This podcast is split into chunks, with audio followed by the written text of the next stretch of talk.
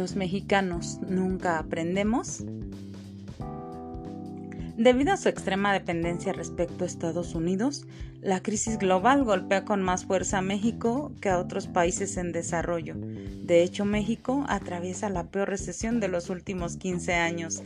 Haciendo memoria, recordemos el efecto tequila se conoce como el efecto tequila a una crisis financiera de origen local causada por falta de reservas internacionales, devaluación de la moneda local y el fortalecimiento de una moneda extranjera. Dicho término nace a raíz de la crisis económica de México en 1994. También es conocida como el error de diciembre. La situación económica actual ha generado consecuencias sociales muy negativas. Esta vez el sector financiero no se ha visto afectado, pero el retroceso en las exportaciones y en la actividad industrial y la productividad se manifiesta en todas las relaciones laborales.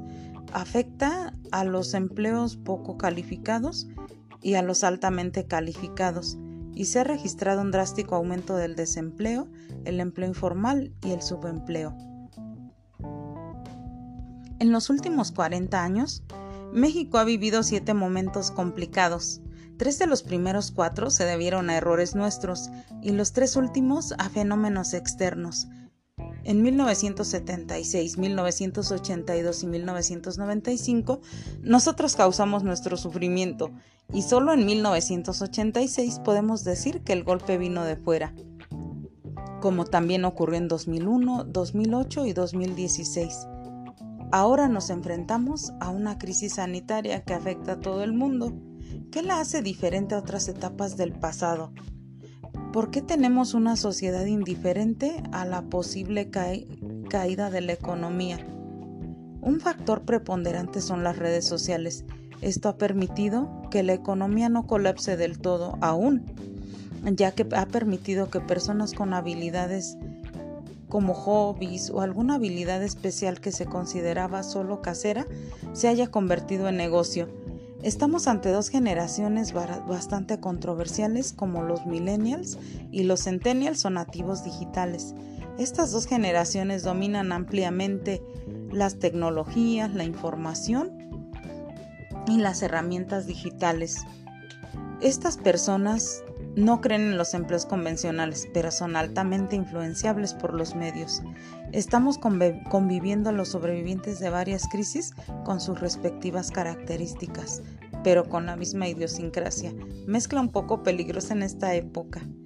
Tenemos un fenómeno, tenemos fenómenos mediáticos y en este momento experimentamos el colapso de la seguridad social en México, el cambio de gobierno de izquierda, el boom del emprendimiento como forma de libertad financiera, donde lo peligroso es la falta de previsión. Esa previsión que corresponde a los baby boomers y a la generación X. Esta generación que fue considerada como hambrienta de éxito, con las características de trabajo y miedo a la seguridad que heredaron de los baby boomers.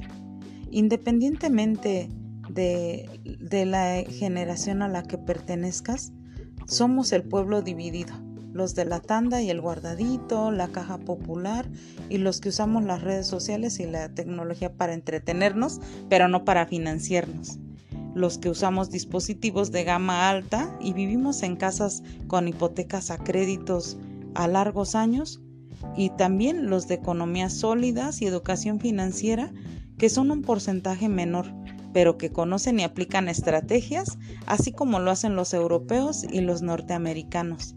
Al menos este porcentaje de la población tiene acceso a acciones, títulos o negocios donde pueden invertir hacen mezclas interesantes en los resultados económicos. Como país en desarrollo, nuestras creencias y costumbres no nos dejan despegar económicamente hablando. A pesar de la riqueza cultural, la biodiversidad, la proyección que tiene México ante el mundo y ser un país que está desarrollándose, nos falta mucho para crecer como país. No creemos en las instituciones financieras para capitalizarnos o resarcir daños económicos, pero sí creemos en las leyendas, en las leyendas populares como la Llorona y el Chupacabras. A pesar de tener niveles altos de delincuencia, protegemos poco nuestro patrimonio.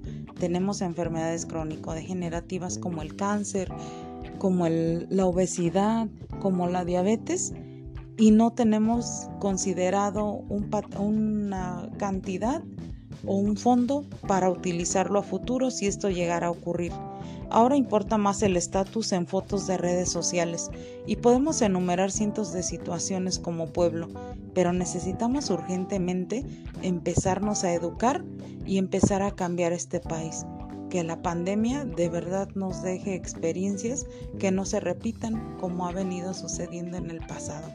Que nosotros los mexicanos podamos crear nuevamente una cultura del ahorro y la previsión, que podamos evitar caer en colapsos y que podamos sustentar de aquí en adelante todas las situaciones que se nos enfrentan como sociedad.